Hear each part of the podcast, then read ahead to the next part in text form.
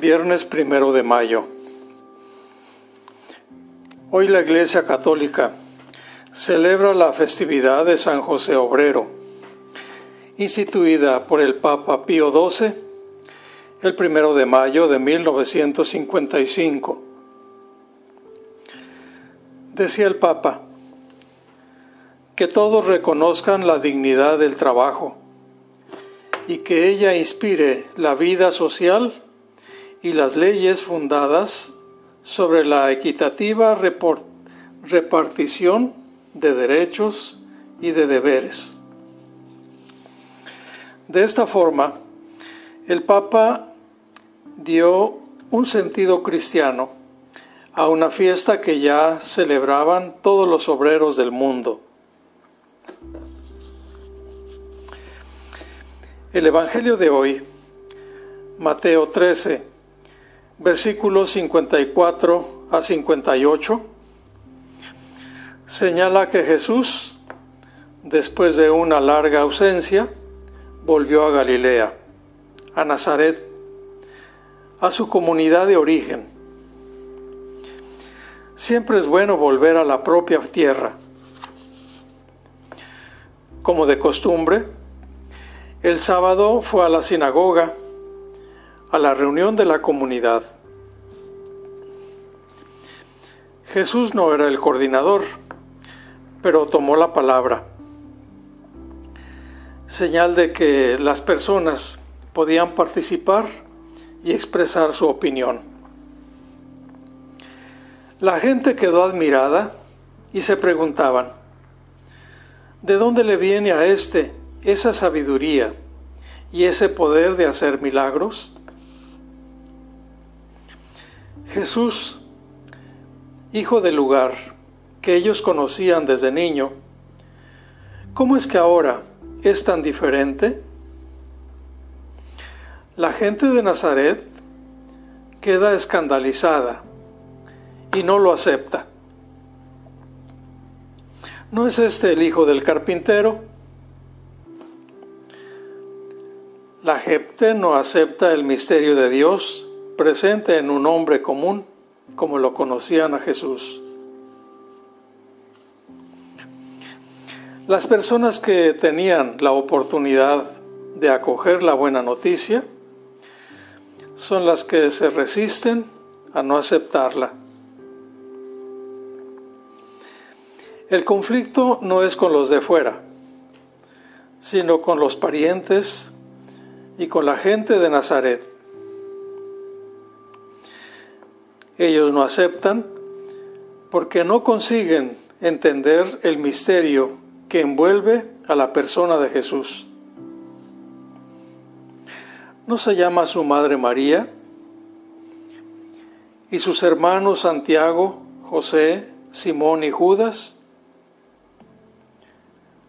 ¿No se llama su madre María? ¿Sus hermanas ¿No están aquí entre con nosotros? Entonces, ¿de dónde le viene todo eso? No lo podían entender. Los paisanos de Jesús no disimularon su desconcierto, pues saben sus antecedentes familiares, conocen el mundo al que pertenece y no se explican cómo el hijo de un carpintero tuviera tanto saber y además realizaba signos o milagros. El paso de Jesús por Nazaret fue pues muy doloroso. El texto hace referencia a los hermanos y hermanas de Jesús, no olvidemos que la palabra hebreo aramea, hermanos, tiene un sentido amplio y se refiere por extensión a los miembros de una misma familia, hermanos, sobrinos, primo carnal o simplemente parientes.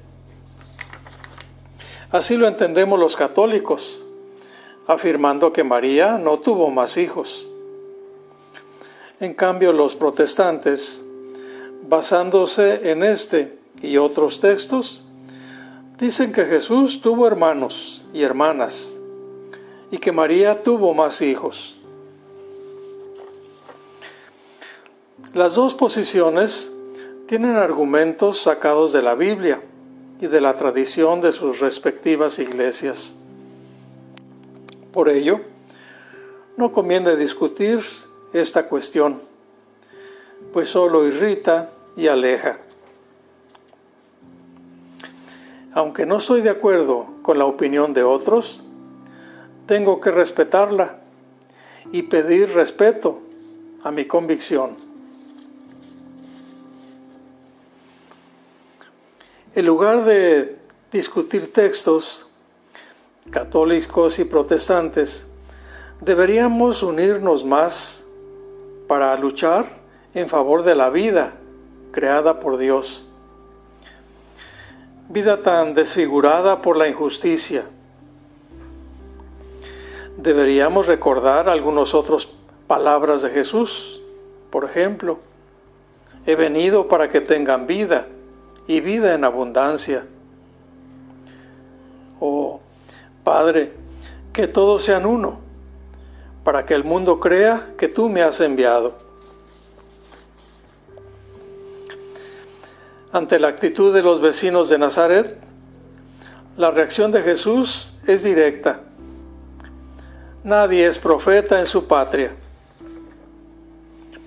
De hecho, allí donde no hay aceptación, donde no hay fe, no se puede hacer nada.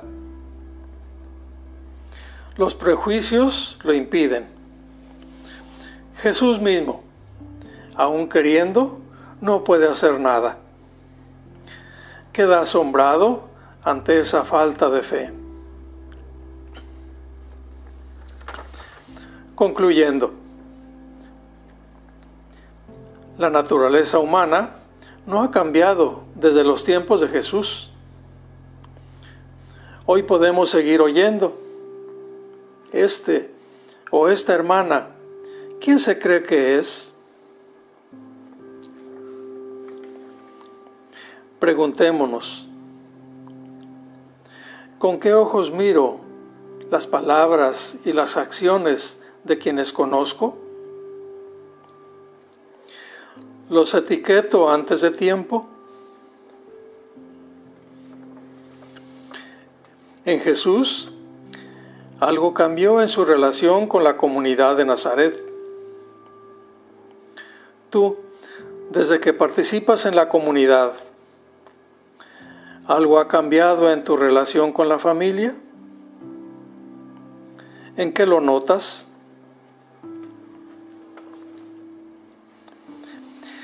Los misioneros del Espíritu Santo seguimos caminando a su lado. Vivamos este mes de mayo con la convicción del Padre Félix de Jesús Rouget. Con María todo, sin ella nada.